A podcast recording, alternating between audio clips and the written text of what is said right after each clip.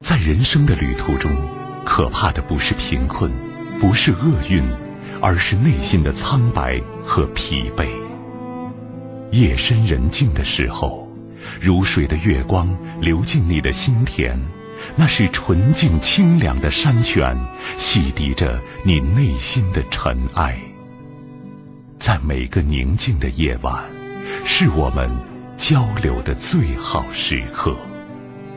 秦岭夜话，让我们一起寻找人生的另一片风景。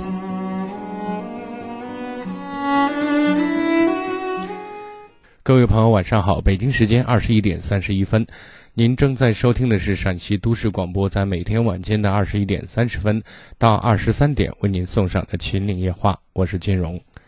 从现在开始，直播间的三部参与热线：零二九八五三五六零零零、零二九八五三五六六六六和零二九八五二六八八二二，在二十三点之前为各位朋友全线畅通。以下时间有请今天晚间第一位来自于二线的朋友。你好，这位朋友，晚上好。喂，你好，金融老师。哎，请讲。啊，我有一个情感问题想咨询一下你。嗯，您说。啊，我今年二十几岁了，然后，嗯，然后家里介绍认识一个男朋友嘛，认识也就四个多月吧，然后我们认识以后。反正距距离也比较远，家庭悬殊也比较大吧。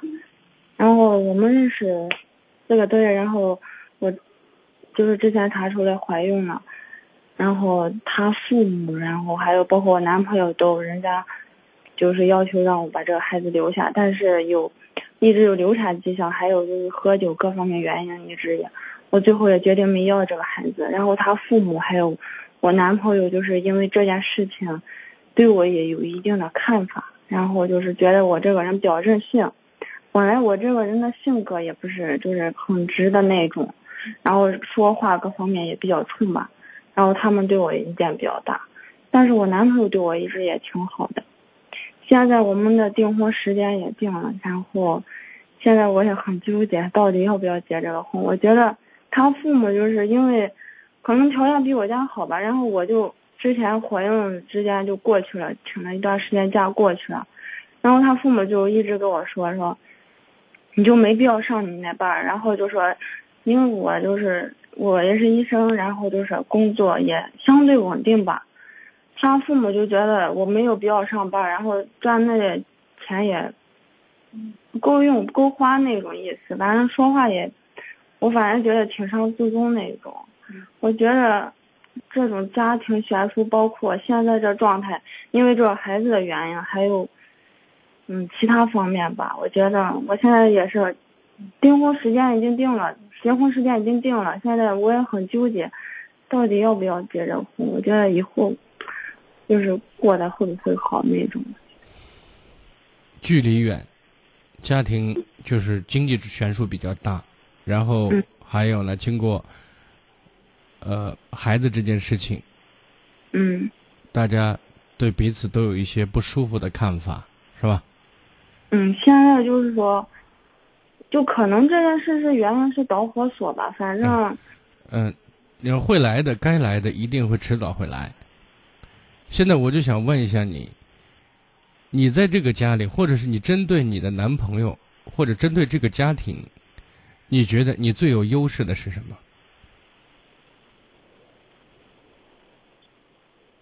我觉得我现在不是说想去他们家，他意思他们家意思就是说别上班了，然后我觉得咱现在你还是没有回答我的问题。你觉得你最大的优势是什么？也就是说，对于你男朋友或者他家人来讲，把你娶进门，他们最渴望的，从你身上可以得到什么？我觉得没有。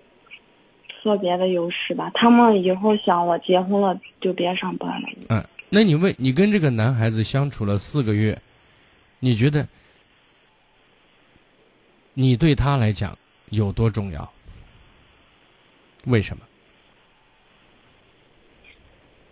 哎，我觉得可能我做事情也有点草率吧。我你回答我的问题，不用绕。你对他来讲最重要的是什么？为什么？就是说两个人之间的感情吧，其他也没有什么。感情是个什么东西呢？嗯，四个月，离得又很远，你能建立多好、多深厚的感情啊？啊，如果说他家里经济状况不错，各方面都还不错的话，为什么要舍近求远找你？因为是那种的，是他老家是我们这边的，所以说家里介绍的。他老家是你们那边的，并不表示他在当地，他在那个他现在生存的那个环境里，也不是一天两天了吧？嗯，是的。他的人脉关系、社会基础，应该也不是一天两天吧？对。为什么要舍近求远？我是觉得很难相处吧，他们家里。你看，这些事情都是你该了解的，你要知道的，因为你准备和另外一个人共同生活，而且不是一般的共同生活，对不对？啊。这些东西你全部了解，然后你冒冒失失的，然后就订婚结婚，最后发生问题，发现很多东西不能相容，然后再离婚。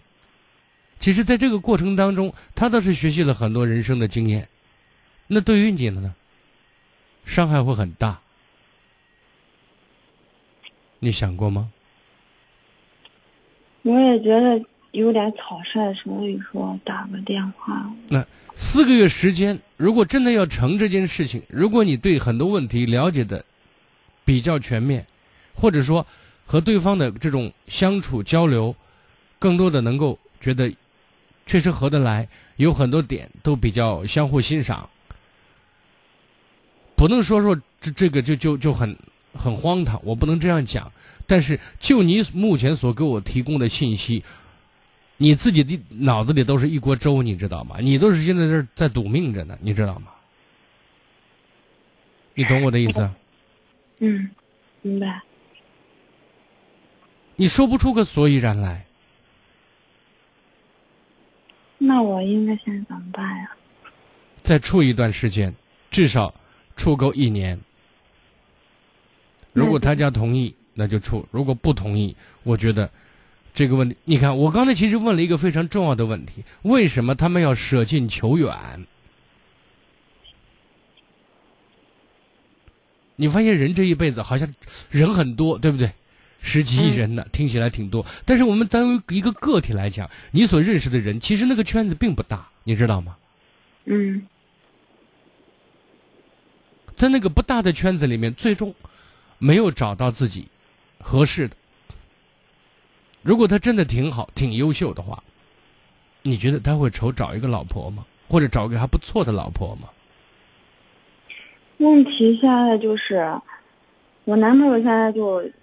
一一般工作，因为他好像也没有其他特长和优势吧，然后就是依靠他父母的关系找了一份一般的工作，然后就是经济方面他根本没办法独立，都是靠父母。那那在这个时候，你老公如果是撑不起腰身子腰杆子的话，你觉得你到那个家里会怎么样？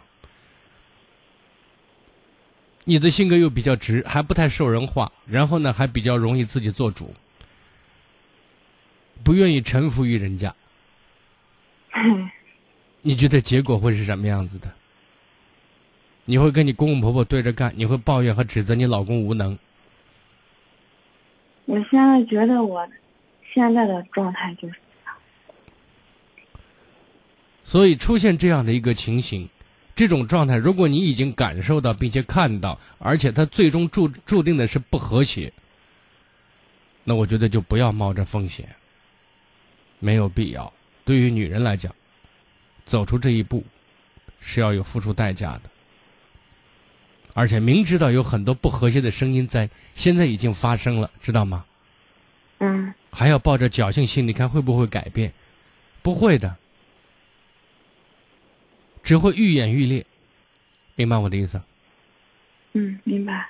说完了，好吗？啊，谢谢老师。再见。接听下一位，喂，你好。你好，金荣老师。哎，你好，我金荣。呃，你辛苦了。不客气。我是你的忠实粉丝。嗯，好，谢谢。自从你从兰州回来，我就听你的广播。嗯。嗯，谢谢啊。不客气，不客气。我用此地话跟你说啊。好。嗯，我有个朋友，呃，有点烦心事，我想请教你一下。您说。呃，他呃今年七十岁了，呃，他在他的娘家父母跟前，呃是非常好的。过去他爸在世时，呃，他付出的金钱和精力，呃，他是都是呃呃可也可人可看得见的。现在是剩他一个母亲了，痴呆症。嗯，俺们村是拆迁的，呃，以前没拆迁时候，他妈在他这住了好几年。呃，要是不住的时候，他就在娘家去照顾。呃，这次呃拆迁以后，他有个兄弟让他住到他娘家的房子照顾他妈。呃，照顾他妈也是无微不至的，包括她老公。呃，俺有次旅游去，去年十一月份旅游去时候，他就是放到她一个妹子家了。他一个妹子家以后，这次从旅游回来，他现在不明原因，就是人家不让他妈再叫他带了，不让叫他们叫他带了。他是昨天他侄子结婚，呃，他提前去了几天，他就想给他兄弟打个电话问看他妈啥时从他妹子这回来。他也已经回到他兄弟这个家了，娘家了。他兄弟就说那个，呃，我不知道，我忙着呢。呃，女婿就是不生儿。这个话，他就现在就是把他生气的，又哭又闹，就不知道他咋了。他这回来以后，俺们几个是老朋友、好朋友，他都学这事情呢。他这下来不知该咋办。他在这娘家还能住不？他也有房子，他女子也有房在空着。他儿子也租的房，他也有地方住，不是没有地方住，条件也很好。这个人心都是善的很，我就想问一下，他现在该咋做？嗯，首先呢，我觉得您说有一句话说“人在做，天在看”，对吧？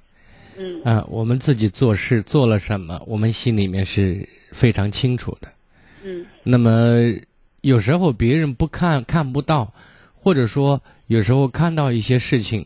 或者经过老人一些叙述，比如说人说人老了，老小老小的，对不对？嗯嗯。他不见得有把每件事情都会说的比较客观或者比近比较贴近真实。如果老人一句可能不经意的话，或者一些呃有时候也许任性的话，会让自己的子女产生这样或者那样的不理解或者是误解，知道吗？嗯嗯嗯。啊。所以呢，我觉得我们不要过分的去自责。首先，我们没有什么要自责自己的东西，对吧？嗯嗯。我们没有做什么对不起父母的事、父母亲的事情，也没有做对不起姊妹们的事情。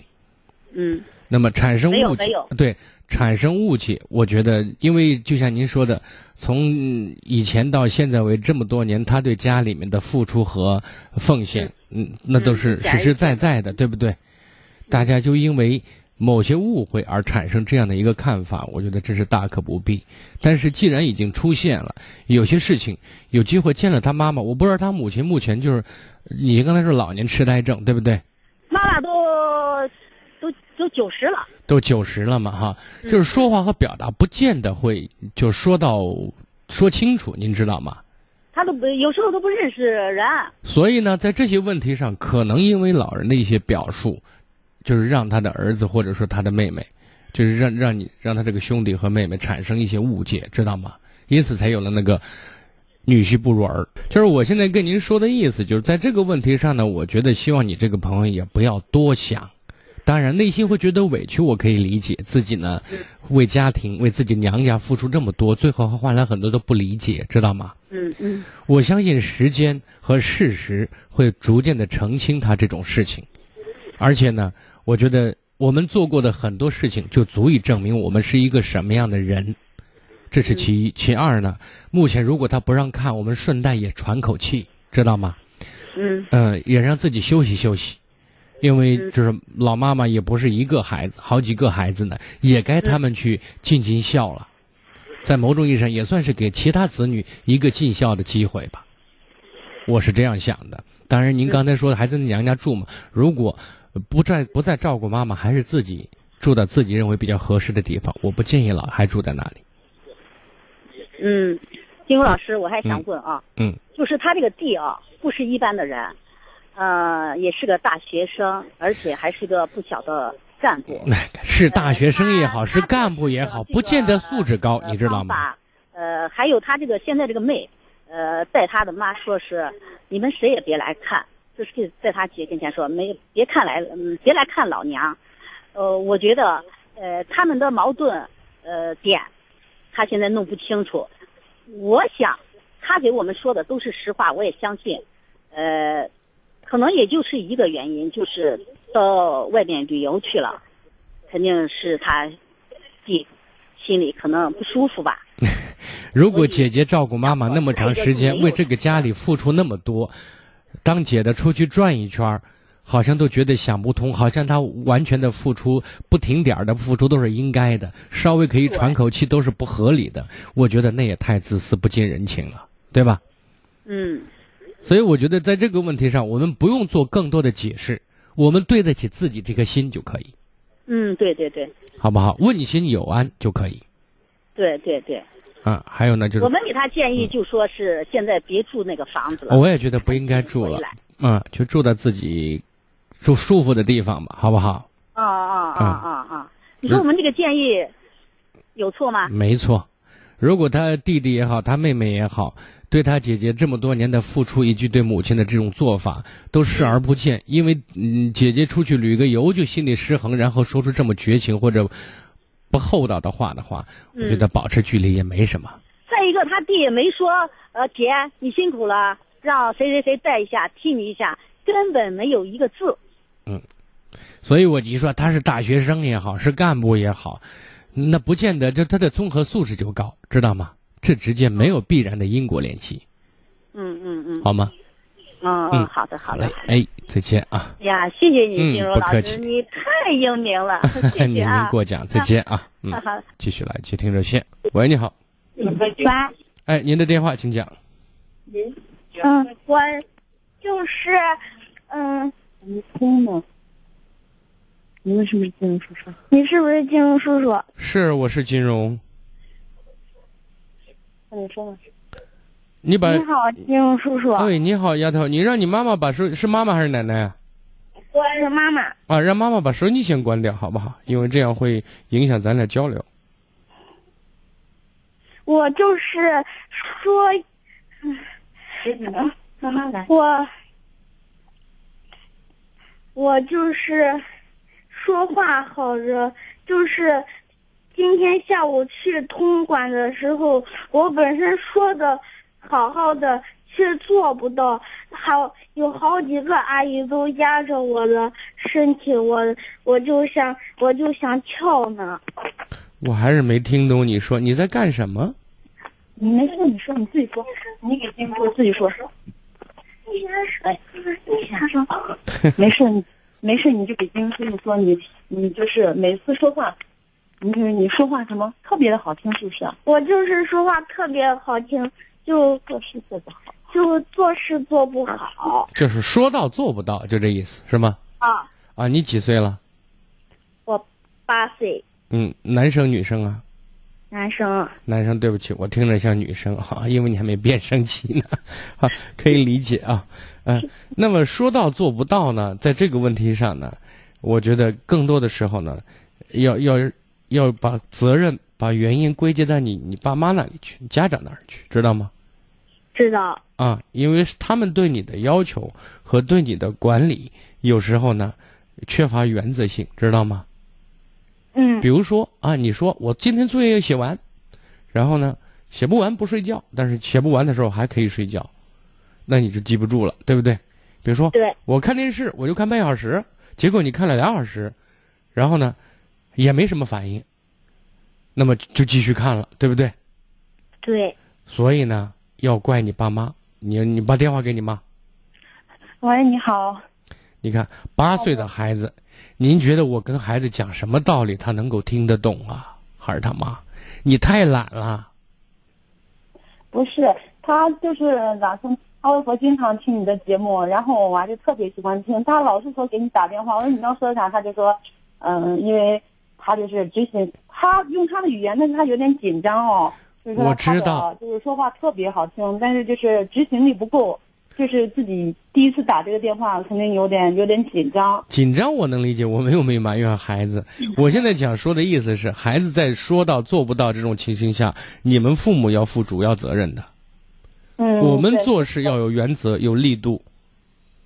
该孩子，我为什么讲呢？应该应该在我身上。是啊，为什么我经常说孩子在八九岁之前呢？最主要的是习惯和规矩的养成，而在这个过程当中，民主的成分不会太多呢？因为他很多东西，他就喜欢做自己喜欢的，看电视玩儿，对不对？或者说对自己的时间概念没有一种一种一种界定，那这个是需要我们家长把这些给他讲清楚，同时关键是执行好。如果做不好，一定有后果的，有后果的，这个很重要，知道吗？慢慢的他就记住了。然后呢，当孩子做得好的时候，我们家长不要忘记及时的去肯定和欣赏、表扬他，让他也有一种成就感，有一种满足感，对不对？久而久之，习惯就养成了。而且呢，在这个问题上，父母亲要求孩子做的，我们应该学会先做到。我们必须学会言行一致，因为孩子这个年龄阶段是学习模仿最重要的时间段，好吗？好，那你你还要不要跟先生说呢？你今天应该怎么办呢？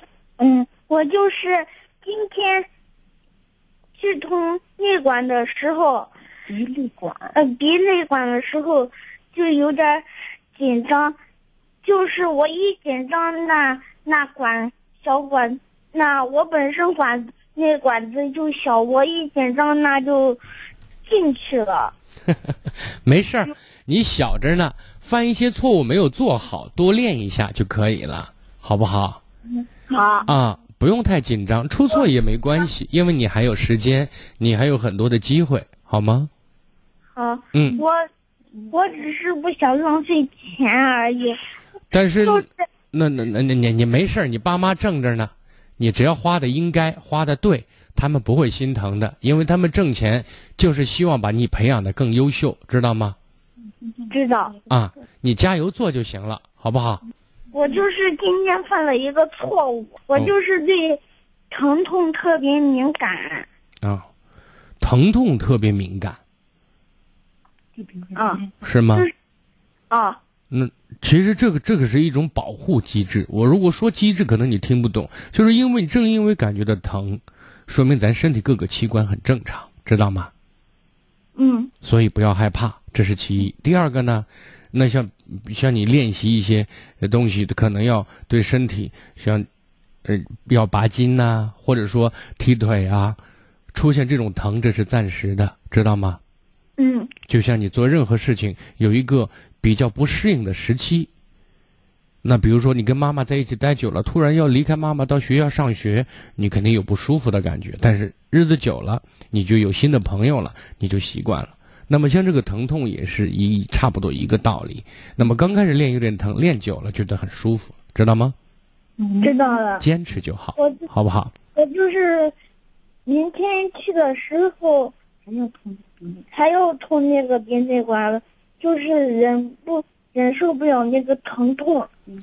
那你告诉我，到今天为止，到现在为止，你还难受吗？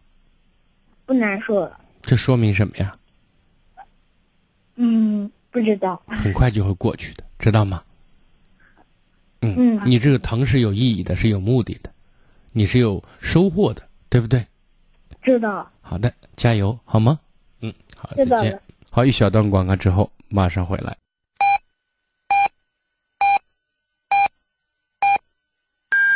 北京时间二十二点整。感悟平凡人生，平凡人生，体验生活百味，让思绪穿越风尘，秦岭夜话，让你的生活更美。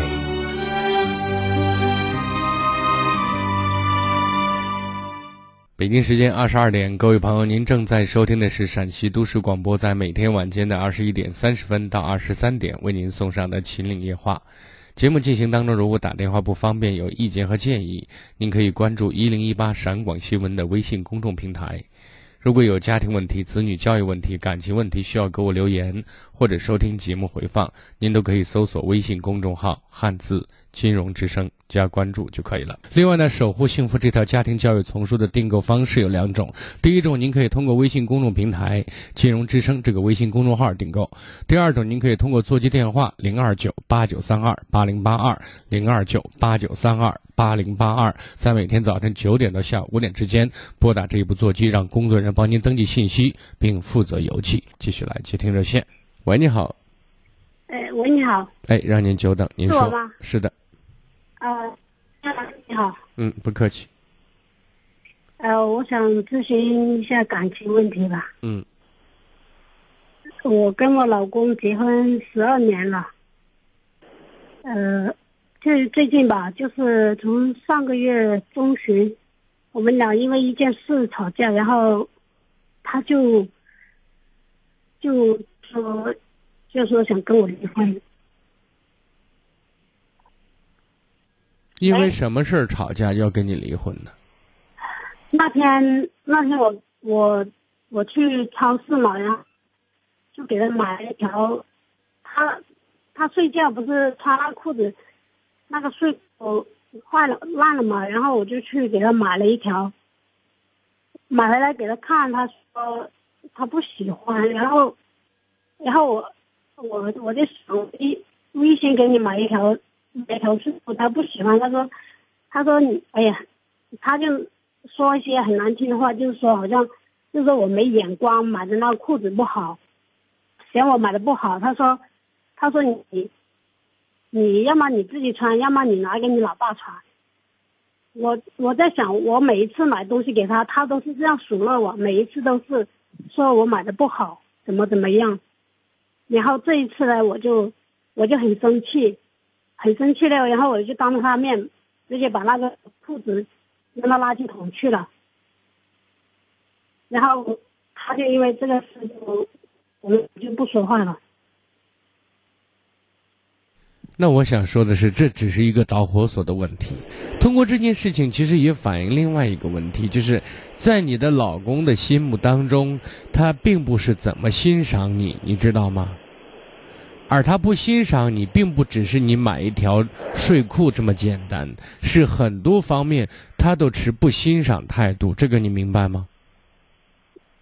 差不多吧。啊，那我想问一下，那你老公到底是一个什么样的人？他和你之间到底有什么样的距离？他为什么不欣赏你？他这个人比较，比较那个大男子主义一点。哦。对。只是因为这个吗？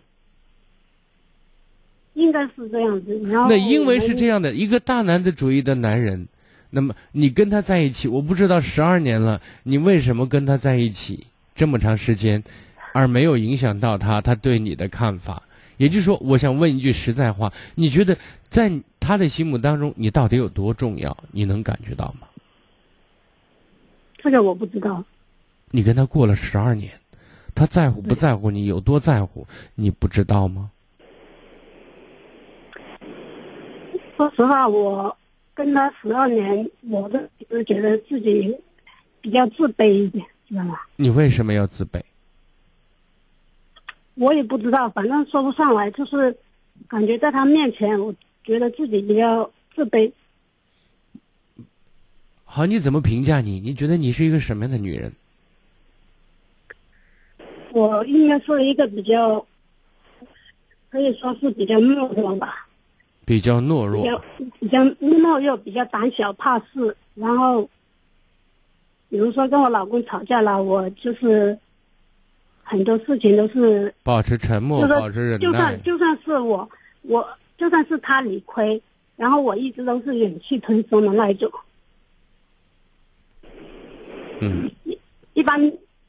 你再怎么，就是说一般吵架，不是我那我想问一下，就是你你是这样一个胆小怕事、懦弱、没有原则、没有底线的一个做事方式，你知道为什么吗？你不会告诉我，你还是不知道。真的很迷茫。好，你小时候过得好吗？小时候还好吧。嗯，你爸妈感情好吗？我爸妈都差不多，因为我妈就是我从八九岁吧，她就出去打工，一直都是家里兄妹三个，然后女孩子就我一个，然后在家操持家务。你是老大是吗？不是，我我我我在我是老二。上面是个哥哥。上面是哥哥哥哥，下面是个弟弟。哦。其实我我我我有个建议给你，好不好？嗯，首先呢，我觉得这个问题，嗯，你自己的个性问题，然后对问题的解读，呃，取决于你的性格。你的性格又源更多的源于你的原生家庭给你带来的一些影响，包括你对自己的评价。我觉得这方面需要做一些呃说明和解释，但是在这里的时间绝对是来不及的，没有呃顾不上的。这是第一，我想说的。第二点，我就想把结论性的东西告诉你，就是一个女人希望自己的婚姻越稳定，只有一个方向做是对的，就是让自己变得越来越优秀，越来越重要，自己越来越把自己当回事。尤其是当别人不把你当回事的时候，你知道吗？嗯，这个是一个重要的一个方向。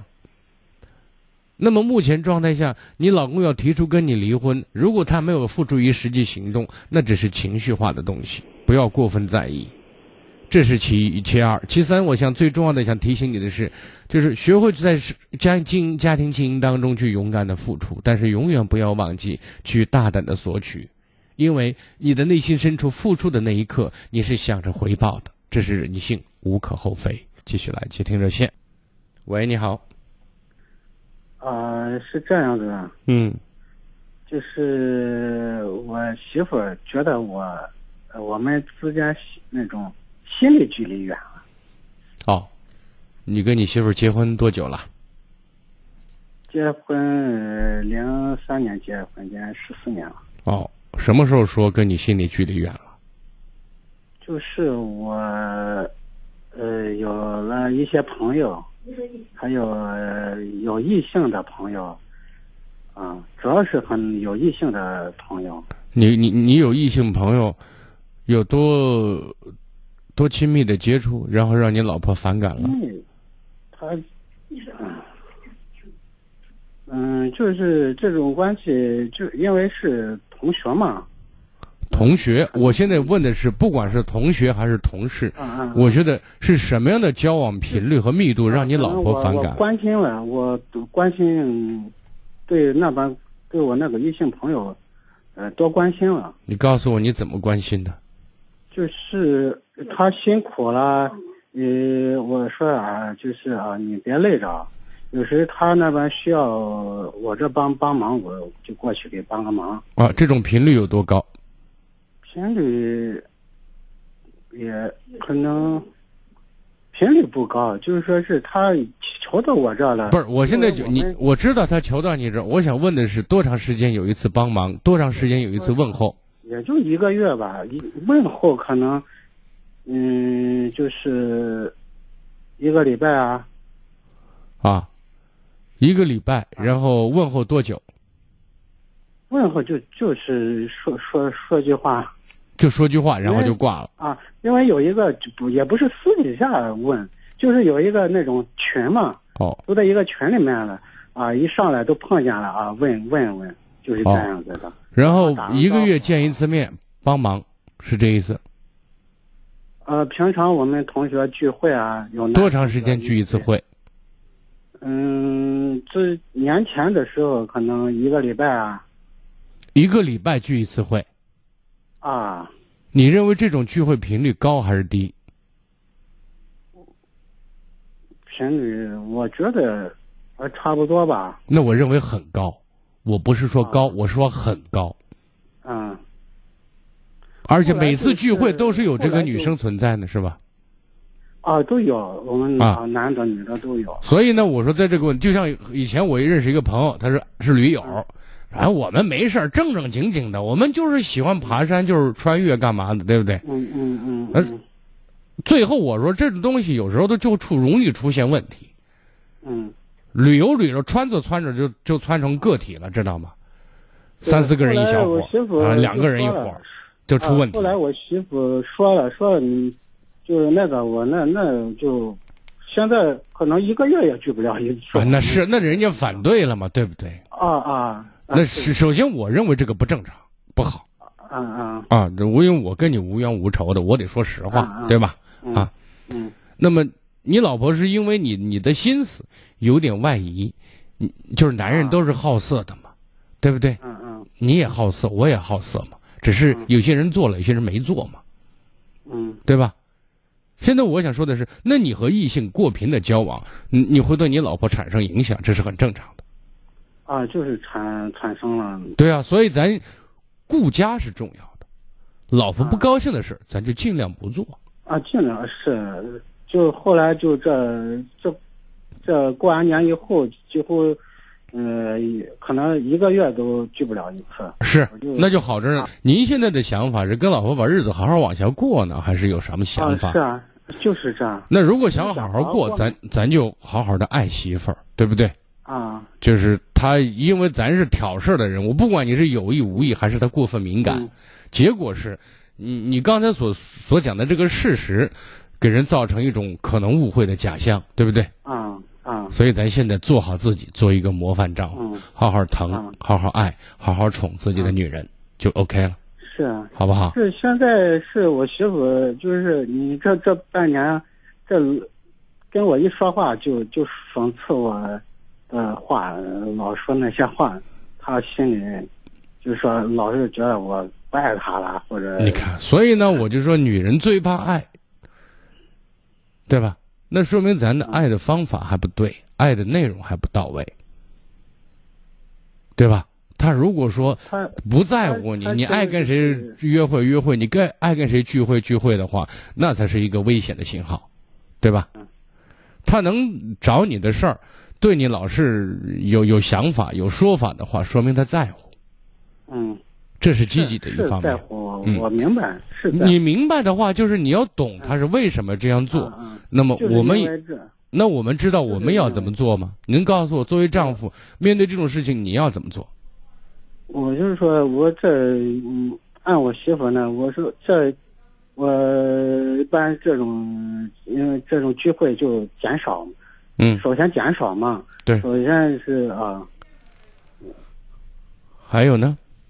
嗯，我我然后是不私不不私自下这种啊，就是这种男女单独不约会，就这意思，不见啊，面。单独啊，根根本啊，就原来就是根本不单独这种。好，啊还有呢？约会这种是你还要做什么？我你告诉我。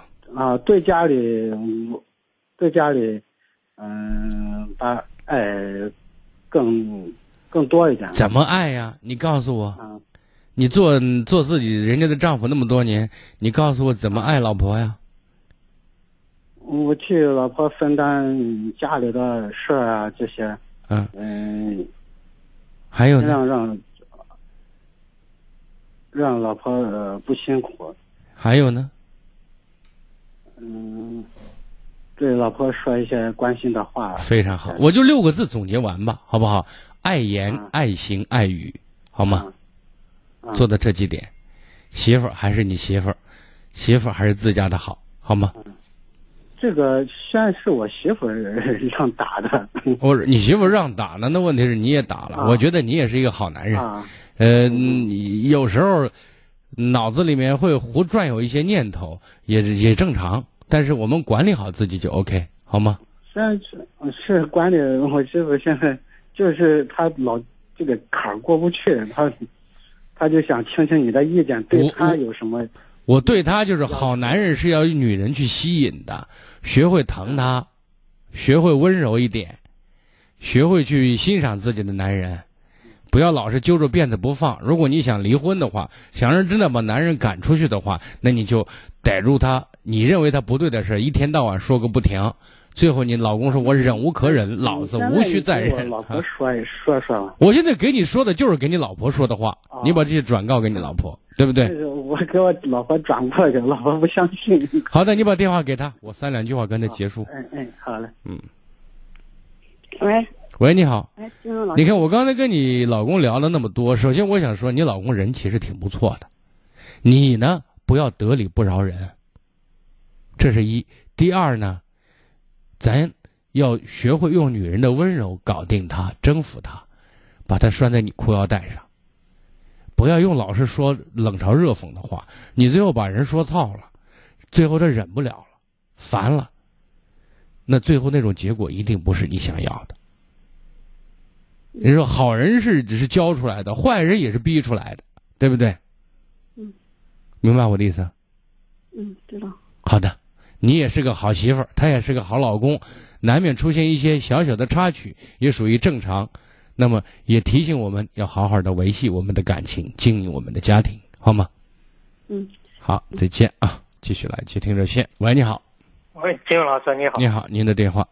啊，你好，你好，你辛苦了啊！不客气。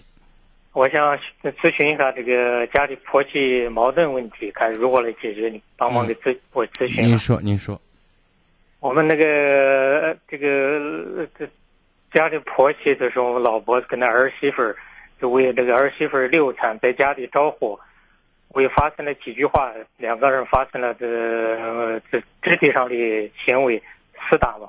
最后那个那个，我们把她婆婆那个手指头。可能弄骨折了，胸部可能弄脚踢伤了。最后那个婆婆把她那个儿媳妇儿、儿子撵出去了。这个儿媳妇儿又到到娘家去住去了。儿子最后撵出去，儿子又回来住了。现在是这个矛盾怎么了？怎么不？现在达到这个几点？就是这个婆婆不准儿子见这个媳妇儿，这个媳妇儿非要见这个媳妇儿，非要就是一见就是你一见我就给你寻死。这个媳妇儿儿媳妇儿在家里必须要跟儿子每天晚上要出去，现在闹这个僵僵局在这。不是，我想问一下，这婆婆受伤，那么在这个问题上，是因为什么样的矛盾直接导致肢体冲突呢？就问的当时那个儿媳妇儿这是流产，流产在家里休息，这个儿子请假，请假了在家里招呼这个婆招呼这个媳妇儿，婆婆说。不要儿子全家，有老个有我们老老老人照顾就够了，你不用耽误工作，是这意思？哎，不要耽误工作，就发生之后去问他是过程中，儿媳妇说：“你去问你儿子去，你给我滚，你别别问我。”这这个婆婆就上去可能动手了，动手。那等于说这个儿媳妇先骂婆婆的是这意思？先不，她我听说儿这个婆婆说这个我我老婆说儿媳妇说你给我你给我滚滚出去，你问你儿子去。是这个情况，最后发生了肢体行为，啊，嗯，这个问题你看，解决？现在首先我想说的意思是，这件事情可以上升为肢体冲突，充分显示了另外一个事实，就是这个你这个儿媳妇啊，真的太任性，很没有家教，没有规矩，知道吗？嗯嗯，对，这是一个不争的事实，就不管这件事情到底是怪婆婆还是怪怪谁，对不对？即便退一步讲，怪婆婆说话，呃，不当。那么最起码，我们说内心有不满，他是一个长辈，最起码的尊重、包容和忍让应该是有的，对不对？对对对对，这是一个原则问题。嗯嗯。那么，如果这件事上升到这个程度啊，实话，你你你老伴儿让他儿子媳妇不要进门，这个做法是对的。哦，对呀。那现在儿子回来住，他这个媳妇不回来住，这我现在想说的是。在这个问题上，哈，站在一个正常人的角度上，这种媳妇要成要不成都是两可。我在我的建议里面，这个媳妇不要了是最好的，是吧？啊，嗯，就是不要了。最起码的儿子可能对这个。如果儿子做不到的话，在在这个这个问题上，我们要给自己一个安慰：我们生了儿了，儿结婚了，但是儿媳妇不好，但是她对我在某种意义上，因为不是我儿，我不认识她是谁，对不对？嗯，对，那无所谓的人，那么儿子这种血脉关系我们割不断，但是儿媳妇可以采取一种无所谓的态度，尽管我们不开心，但是相比较而言，比我们要面对要好一些，知道吗？对对对，就是说你要回来可以，你媳妇不用回来，这一辈子老死不相往来。我死了，连我连我看都不用看，我我看了我难受，对不对？嗯嗯，对，就就是这样的。你要跟他过，那你过，那是你的事情，嗯，我不做干涉，对不对？但是这个儿媳妇我不接受。现在问题是这个儿媳妇这个这一家人就是意思说，叫我们的老婆要回我们老家去住，把地方这让出来，叫儿媳妇也回来住。不是，我现在想说的是，婆呃，婆婆是在哪儿住着呢？婆婆在在这这这这在这省城嘛。我知道是，也就是在儿子的家里住着呢，是吗？儿子家住着嘛，安康有房嘛，这个。那您是您是孩子他爸爸？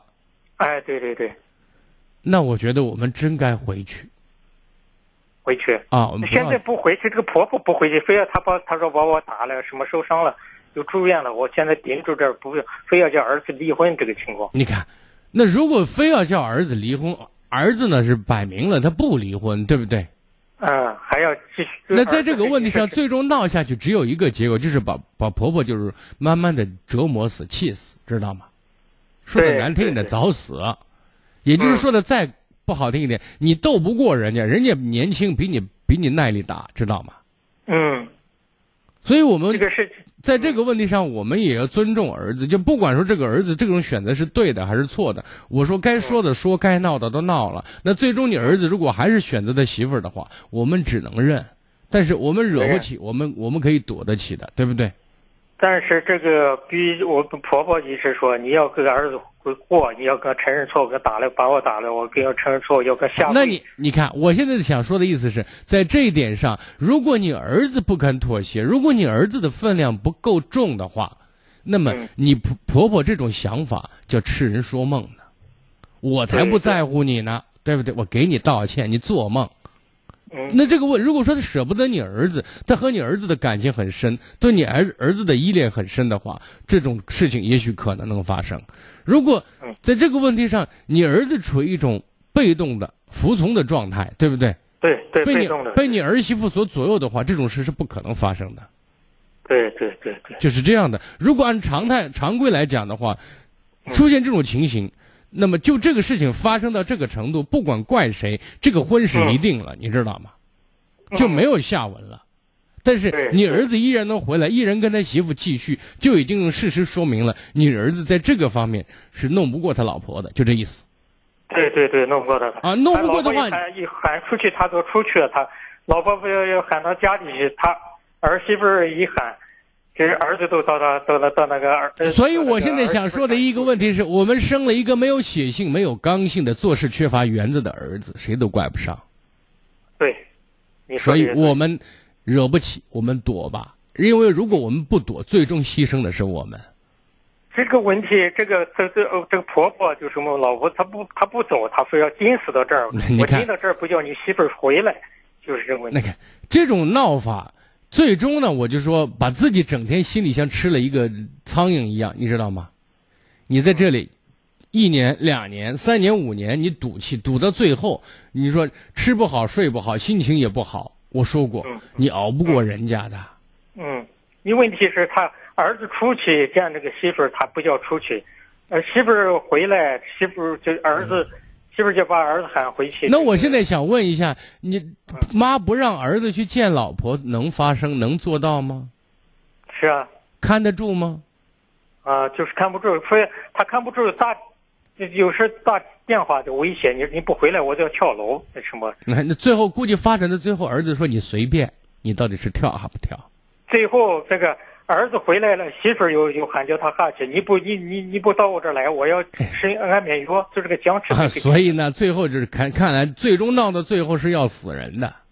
啊，就是啊。啊，就是不是气死，就是不是气死，就是逼死，就是这样的。嗯，就是啊。你你说这个问题。所以我现在面对这样的一个情形，我觉得你还是多做一下老伴儿的工作。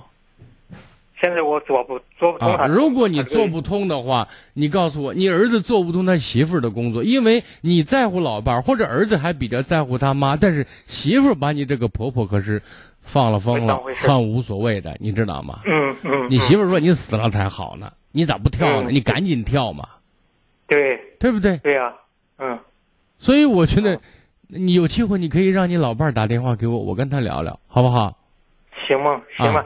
我想你像这个金老师，我想个办法，就是比较外界的人帮忙给他做工作，怎么行不行？都可以，都可以。现在就是能做通的，因为别人不在乎咱，咱得自己在乎自己啊，对吧？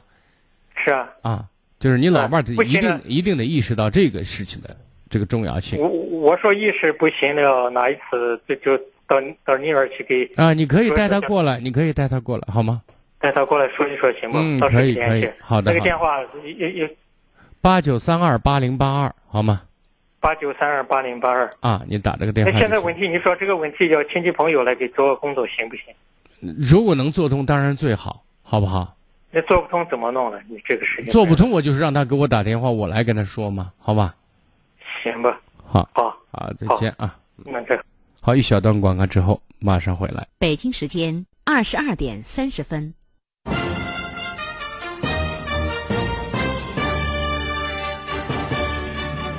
陕西广播电视台都市广播。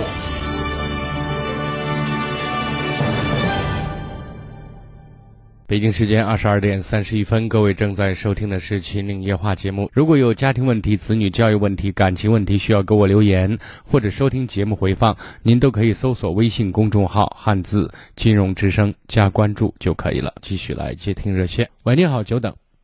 哎，你好，金老师。哎，您说。嗯，呃，是这样子，我想嗯咨询一下，就是我现在孩子目前的情况，嗯就是现在目前我跟孩子这个相处模式也是比较紧张，就是孩子本来按道理说今年九月份应该是一个大大四的学生，但是他现在就是退学了，就是他退学现在在五月去就是今年五月份退学了，就是等于说是这三年上了三年大学，就是等于把大一上了两遍，休学了一年是这样。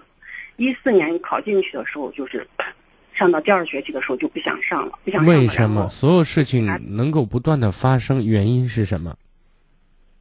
就第一次他不想上了，然后就是说服不了他，就后来就办了一年休学，就说让他自己在家里考虑一下。就是这一年期间，他就是后来我们也给他做过思想工作，他后来就又想上了，又想上了，我们就给他又办理复学了。这个过程你不用详细介绍，你就告诉我他休学也好，不想上的时候，他的理由是什么？他就是说他不喜欢这个专业，他觉得就是上学就是浪费时间。就是 OK，他有没有明确的想法和做法？我的理解是，就是他可能是就是脱离我们的视线了，以后玩游戏玩的就是没心情上学了。还有一个就是他原来的那些玩伴，就是好，反正基本上都是没上大学的。现在有的在社会上是售楼呀、干啥呀，都是有点小成就。他可能就看他们没上学，好像比他上学还混得好。就是目前就是这种感觉。他老觉得他说在大学几年就是他那个专业也不喜欢，学不他什到东西么专业？的。嗯。他什么专业？他他的专业是那个就是电气类的，嗯，就是电气自动化。哦。那么现在他在家待着，他整天的生活内容是什么？嗯，就是最近就是出现这个情况，他这次就是五月份决定不上学了，就是被他说的不行，然后就直接办退学了。办退学了以后，我是也有点生气，就是回来就说那你就自己想办法生存吧。他刚回来可能也就是想证明给我们看，他就自己找工作，他就哪怕是送外卖，他都不愿意到学校去，他就自己到外卖公司去要送外卖。当时这个我也不同意，就是因为他小时候就是一个眼睛有点受了外伤，我觉得一个眼睛视力不太好，我是担心他的安全问题。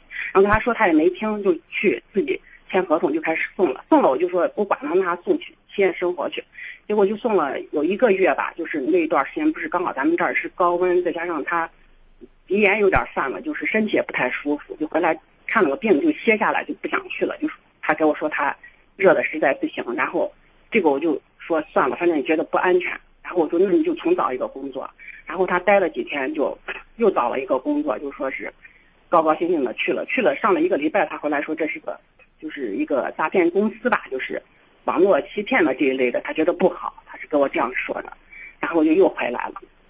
后来最近这二十多天，就是把送外卖挣的那点钱，就是拿着自己花吧，就是送外卖的时候还给我自己在那儿就是分期付款，领了一个摩托车。当时不是我不同意嘛，也没给他资金上的自助，他自己就在那儿签合同分期付款，签了一个摩托车。我说你就把你的摩托车的贷款每个月给俺协议还，然后剩下的钱就是可能也就一个月就二十来天不满嘛，就是挣了可能两千块钱贷一点，还了五百多块钱的那个就剩了那一千多，他也没没给家里交，也没向我要，就等上周的上周五他回来，可能那钱也是花完了，就是回来跟我说，就是还有他之前在学校有一个分期付款的手机，就是他跟我说还剩四个月就完了。我后来是觉得，就是我一直没给他买这个手机，就是还有个妹嘛，给他妹都买了，好像害怕他心里不平衡。我说算了，就是你这个手机剩四个月还款了，我给你把这四个月还款一还，其他的我不管。然后他就天天回来说是手机该还款了嘛，我就说我说那给你那三百八十块钱一个月，我说那给你付四百块钱。他说我身上也没一分钱了，那你给我五百块钱。我后来当时我也是生气，就是因为前几天我就觉得他就业不好，就业又给他建议让他自学。拿一个文凭，他不愿意，然后自学的老师就给我建议说，让我跟他把经济先分开，不要啥事情帮他大包大揽的，就是，然后我就出于这个心理，我就说，我说你其他的我管不了，我就给你四百，就是给他打了四百块钱，他也没多说一句，然后我第二天早上就出去了，出去这是上周五、上周六的事儿，就是到现在也没，现在就是周天我打了个电话他还接了，就是从周一到现在是电话也不接，短信也不回。那就是他在外面住着，是这意思。他没回家，我也不知道他在哪儿住着嘞，就是。哦。嗯，就是也没回来，就是今年我实在没办法联系，让他爸联系他过去的同学，让联系他过去的同学一联系，就给我们悄说他还是在我们的附近，他可能在游戏厅那个啥了，打游戏了，因为有一个同学有个游戏卡，能看到他的打游戏的动态，然后他爸就找了三四个网吧也没找见，反正是。就今天晚上，我让同学把他约出去。能告诉我你孩子是一个什么样的孩孩子？你对他的评价是什么？我对他的评价是这样，就是这孩子从内心来说还是一个比较善良的孩子，就是然后就是从小可能我比较强势吧，就是他的事儿，呃，我也参与的比较多，就是有时候都是有有些方面都是其他把主意拿了，然后他就不太。操心的那一方面，就是责任感和担当意识比较差，是吧？担当方面，我感觉好像是还是能力差，就是好像老是对家庭这个依赖比较重。他是觉得就是啥事情都由我和他爸。就是想独立，但是他目前所具备的实际素质、综合实力是达不到的，是吧？达不到，达不到。啊，但达不到之后，他就选择了一种逃避状态，是吗？对，就等于说他回来的这两个月就碰了几几次钉子啊。然后他就好像，嗯，向我们要钱吧，也理由不是那么充分的，他也不好意思，就是直接就。好，我想问一下，如果你孩子在遇到挫折的时候，在以你以前的经验来讲，他会做出什么样的事情？他一般是什么反应？比如以前他如果遇到麻烦，他会怎么处理？呀，他以前反正是我感觉他，他就是求求助于我，给我说一下，就是。那如果求不上的时候呢？比如说，不是所有的事情都求得上你都有用的，对不对？嗯。那当你和他爸爸给他帮不上忙的时候，他一般会怎么处理？这个我还倒没。比如说，他跟同学关系不好的时候。哦，这个这方面他很少跟我们沟通。那你觉得你孩子和周围和朋友的关系处的怎么样？他朋友多吗？是这样子，我就是他，嗯，他的朋友也多，就是。哪种朋友？是原来他初中的那些同学都没上大学，然后他他在大学的时候跟同学互动也不错。好，我现在就想问你，你看，嗯，你你回答我，就说你儿子，你觉得他在交朋友的时候，他的交朋友的原则和方式是什么？嗯，他这个人就是可能他也是嗯，属于那种我们经常给他教他比较。呃，直白比较本分那种吧，他就跟我说，我有时候跟他开玩笑说，我说你不用做更多的解释，你就直接告诉我，你儿子交朋友、与人相处的方式和手段是什么？嗯，他就是可能和思想简单一点，就是原来最单纯的这些朋友在一块儿，他就跟我说，他怎么和这些人成为朋友的，而且成为好朋友，你知道吗？但是就是我觉得他好像走到他心里的朋友，他们就是吃吃喝喝的朋友。就就吃吃喝喝的朋友，现在他有多少个？铁不铁？你知道吗？嗯，那我知道。铁不铁？是，嗯，从他来说还是挺那个啥的，关系挺铁的。好，那那这些孩子就按您刚才讲的，呃，按您刚才讲的，这些人基本上都没上大学，在外面就是做自己的，比如说售楼啊，或者销售啊，或者干嘛干嘛的，呃，就就这些人现在都在外面混着呢，是这意思？哎，对对，就是这样。哦，您现在担心什么？我现在就担心他这种状况。我是，本来我是，嗯，他可能想依赖我们帮他一把，给他做。他不做解释好不好？我，你看，你就告诉我你担心什么？啊，我担心他就在现在这样子下去，他要是我要是管他不管他，他要是上打游戏上瘾，走不到正道上，或者是我要是不给他钱，他要是再贷款呀啥呀的，给我招些乱七八糟的事情，就是还是他不回家，我该不该把他找回来？就是还是让他自己就就在外边这样子。不是你我的意思，首先我先说结果，说我自己的看法。对这件事情，我建议你的方式是不管，不管啊，因为你把他管了，也管不到哪儿去，你明白吗？嗯，你把他叫回来，他说那我不待，你是把他铐住呢，还是把他腿绑住啊？你都做不到，他是个大小伙子，对不对？嗯，这是其一。第二个呢，那接下来他就会对你提出一些更多的要求，比如说，那你给我钱，或者是我我我没没法生活，我要出去，我要跟朋友在一起待一会儿。那你给了他的更多的他可以依赖的理由和机会，知道吗？嗯。第三点就是说，如果这种状态你把他放在外面的话，你担心他在网吧里面会泡。我我现在告诉，如果他的社会交朋友的能力是存在，而且有一些铁哥们儿的话，他不会更多的时候把自己放在网络游戏里面，因为在那里基本上捞不到太多的实惠，知道吗？他现在的年龄还已经不完全是那种这一个人吃饱全家不饿，什么事都不想，什么事都不管的年龄，因为他毕竟成年了，知道吗？哦，他会想的，因为因为他愿意回来的前提是因为他那些朋友那些伙计，他觉得混的不错，混的不错，一定不是打游戏打的不错才混的不错吧？所以他会有参照的，他会看的，知道吗？嗯，是所以你不用过分担心。就是之前，因为他那些朋友，就是就他一个上大学的，都是把他叫老大了。就是他现在就自己混的不好，也不好意思，肯定是在朋友跟前去低个头，也不可能说是人家都有工作了，他也不可能整天找人家去，就是这。他可能就是在网吧里边，就是一种那个啥逃避。你现在给我说的意思，他会逃避一小段时间，这个我不想否认，对吧？嗯。但是以他的做事风格来讲，我认为他不会逃避太久，知道吧？他要么就是找那些朋友，就是再再不好意思，人家有些有些那时候我们老老话讲“狗皮袜子没翻正”的那种伙计还是有的嘛，对不对？就谈不上说不好意思丢人了，那该说的还是要说的，对吧？这是其一。如果实在混不走，他就会回来，他会告诉你我有个想法，我有个打算。那个时候我们再说想法切合实际不切合实际，能不能执行，再讨论出路的问题。但是我认为这种时间的跨度不会太长，明白吗？哦，还有就是我担心，就是他前天回来说他没钱了，我也没给他多余的钱，我就说他这两天是吃的是啥，花的是啥。啊，你这种担心多余了，把他饿上几天饿不死的，你放心。他饿的不行的话，他会找自己伙计的，哪怕借几十块钱吃饭的。就是因为他刚回来的时候，我说不管他，他就如果他实在借不到钱，他会回来的。所以我现在想说的，你这份担心没有必要。我总体上就有一个建议，就是不管。哦，不，在他没有回来之前，没有主动回来之前，你千万不要去找他。哦，那是这，那今天就是托他同学联系上他了，就是我没让同学给他说是我们找他，就跟他同学说。他同学马上就把你卖了，你你想，你跟人家铁还是他跟他同学铁？你想啥呢？然后是啥情况？就是他奶奶不是年龄大了，这几天不见孙子，跟我们闹的。那扯远了啊！那如果说你看，找孙子去就是这。那你那你说没回来找不着，对不对？就就不停的就是。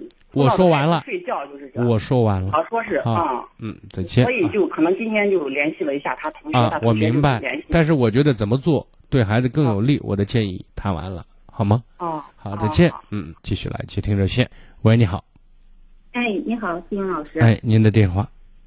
嗯，你好，我想说一下啊，我跟我老公结婚以后，我们买了一套房子，房贷一直是我交。嗯，自从二零一六年十月中旬，然后我老公跟个小三住在一起，到现在都没回家，也不谈离婚。那这期这期间的这个房贷，我一直交着呢。这到处算谁的？这是一个。然后他现在也不跟我谈离婚，我该怎么办？如果要告他的话，这个法院里头他们有好多个关系，我就是打官司我也没有胜算，我应该怎么办？法院不是他家开的，法官不是他爹，别说的那些话。即便法官以前有些法官就是讲人情，那么知法犯法，我想那是过去时。现在呢，他就有这贼心，他不一定有这贼胆，这是第一。第二呢，你老公跟小三儿在一起住着，如果他以夫妻名义长期这样拼居着，你就可以告他重婚罪。这个证据不好抓。你看，那咱聘请个律师去采证、去举证，好，不是，好好好，你没有我不说了，咱不说这没用的话啊。现在就说这个房子，你说是谁的？房子是你们俩的，嗯，别看是你交的，对不对？嗯，啊，这个房子依然属于你们俩共有财产，对吧？就像你说的，我你没法举证，知道吗？你没法证明这个钱是你的还是他给你你交的，对吧？所以房子依然是你们两个的。最后，你刚才谈到了，他如果跟他日子没法过下去，那你就告他，他不跟你离婚，咱到法院起诉离婚。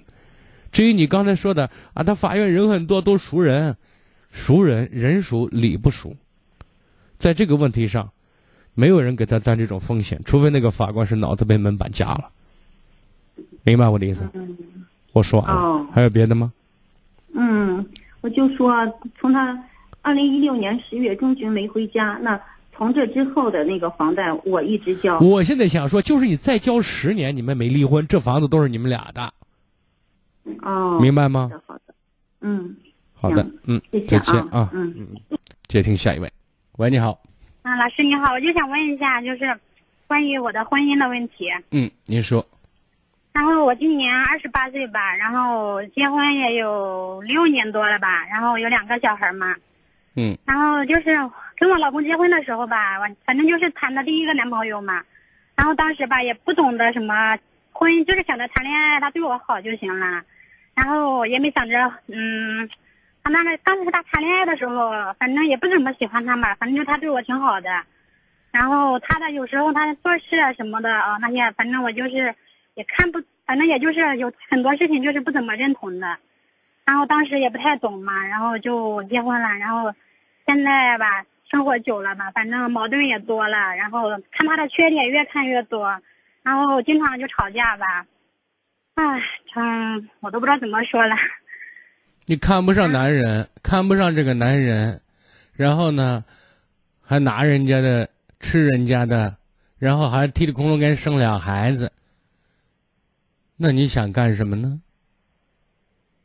哎呀，我现在都都真的，那时候我要，我根本都不知道他结婚。你不知道，现在是你当俩孩他妈了七八年了，你现在知道了吗？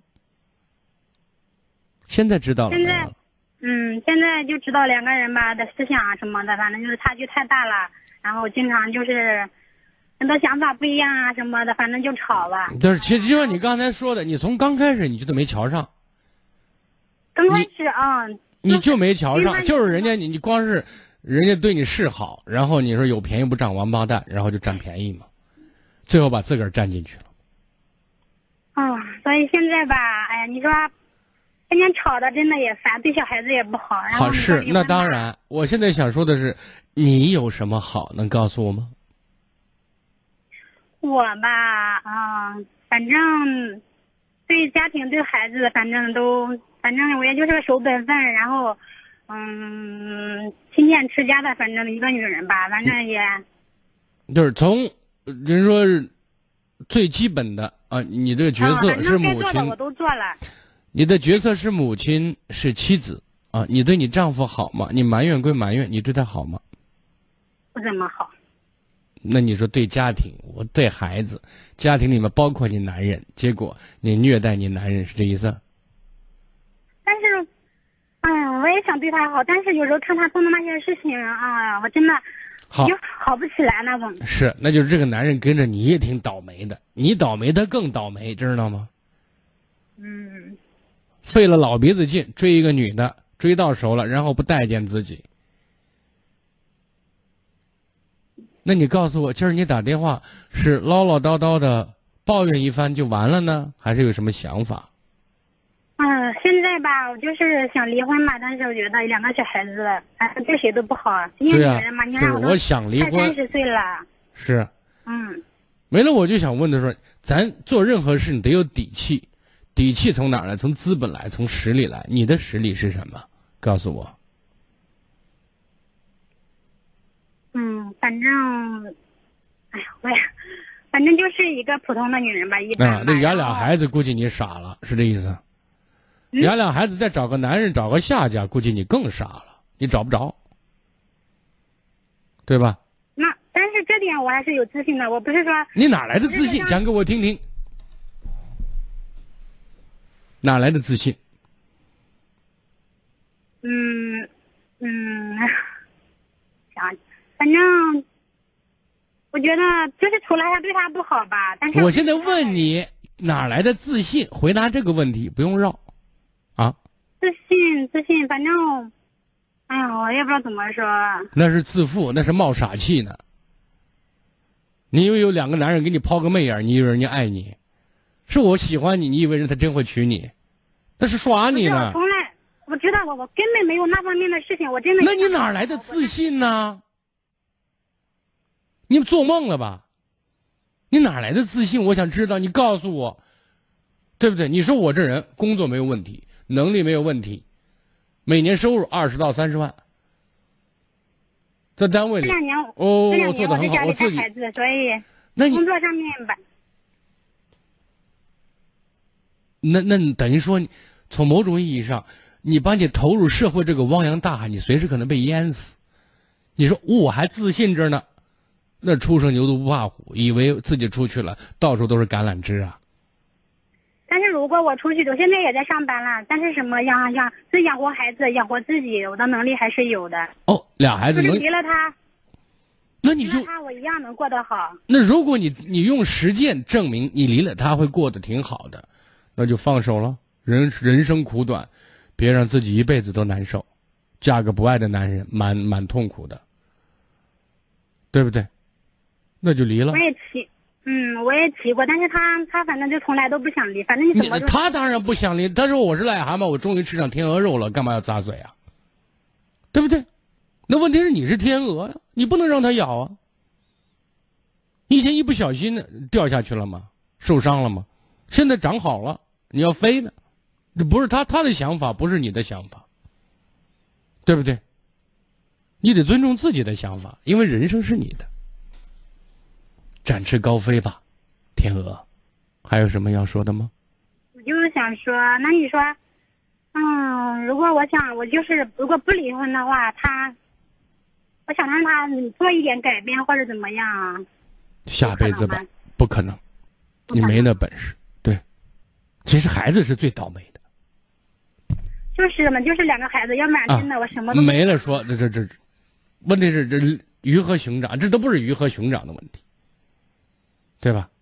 就是你你你你做一件事情，一定要伤另外一另一另外一方，你保为了孩子，你得伤你自己，你为自己，得伤孩子，就这意思。那我就是想，如果就是我为了孩子，我，嗯，就是孩子的话，我就不离婚。然后你想，我就想问一下，我怎么能就是改变我这种这种心态？然后不是接受他，嗯啊，看他不合适，又等于说自己仨孩子，哄着、引导着、宠着、让着，然后慢慢的让他长大，让你老公，我指的是你老公，嗯啊，是这样的，对他嗯只有最低要求，没有最高要求，别嫌弃，别指责，他就那样的人。然后给你帮点小忙，慢慢的帮大忙，把他能力培养起来。你像他的老师一样，说好女人是一所学校，你负责把你丈夫教成一个真正的男人。但是以前吧，我什么都跟他慢慢说，慢慢说。现在真的我说的耐心都没有了。哎呀，你就别谦虚了，你刚才前面的话都告诉我了，你一直都不待见他，别说你以前慢慢的。但是刚开始不会像现在这么，就是所以呢，我现在想说的意思是，你的方法就是要么离开他，重新寻找你的爱。但是我想告诉你，风险很大，因为你也是普通的，不能再普通的，掉在人堆里找不着的主儿。嗯。啊，也不是出类拔萃，也不是闭花羞月、沉鱼落雁，对吧？嗯。还还带俩孩子，这是实实实在在存在的现状。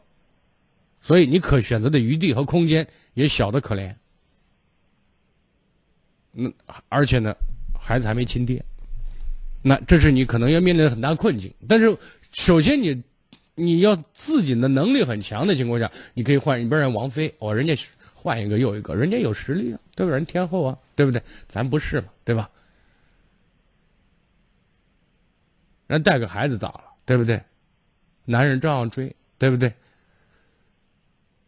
没办法，这没有可比性。那那现在就是你要把自己衡量准确。我说人这一辈子贵在有自知之明，你自己要把自己撑不好的话，你就把自己弄到沟里去了。如果说客观讲，我建议你好好跟你男人过日子，多一些包容，总比另外一个男人好调教很多，因为你们有基础有纽带。如果你还是说不满意，我这是吃了苍蝇了，我这难受。你怎么怎么弄我你我都舒服不了，我怎么弄我都感觉到我这辈子亏了。那你就搏一把呗。哎，现在我就想着，哎，为了孩子吧，然后我说完了，你慢慢挂了电话，慢慢自己颠来倒去的想吧，好吗？再见，接听下一位。喂，喂，你好，老师。你好，您的电话还有四五分钟，您抓紧。嗯，对对对，嗯，我说一下孩子啊。嗯，今天不是开家长会了，嗯，我的娃平时挺乖的，嗯，就是因为老师今天就是开家长会说了，他就是那个头发留的，就是前面留的比较长，就是到那刘海上面了。就是老师人家今天开家长会就是重要说了，就说是今天礼拜就是他给孩子也说了，现在给家长再说一遍，就说礼拜一去必须要把那个。头发叫统理一遍，要不然就是礼拜一不准进教室，就是那。然后我回来给他说，他就说是让他干啥都行，剪头发不行。我给他是好说赖说。你不用跟他说，你不用好说赖说，对不对？那么在这个问题上，学校有校规，跟家有家规一样，对不对？你说那那言外之意就说，你说我学都可以不上，我头发要留，是这意思吗？你问孩子是不是这意思？如果说你说你决定不上学的话，妈出去赶紧过去把学费一退。我刚才也是那样说的，我刚才也是那样。我说你见谅见谅，你才你才上了两天，你看你对老师的印象。你不要说没用的话，没用不用说没用的话，对不对？你说咱都是聪明人，你做决定你这个后果的，不是咱做了就做了没事儿了。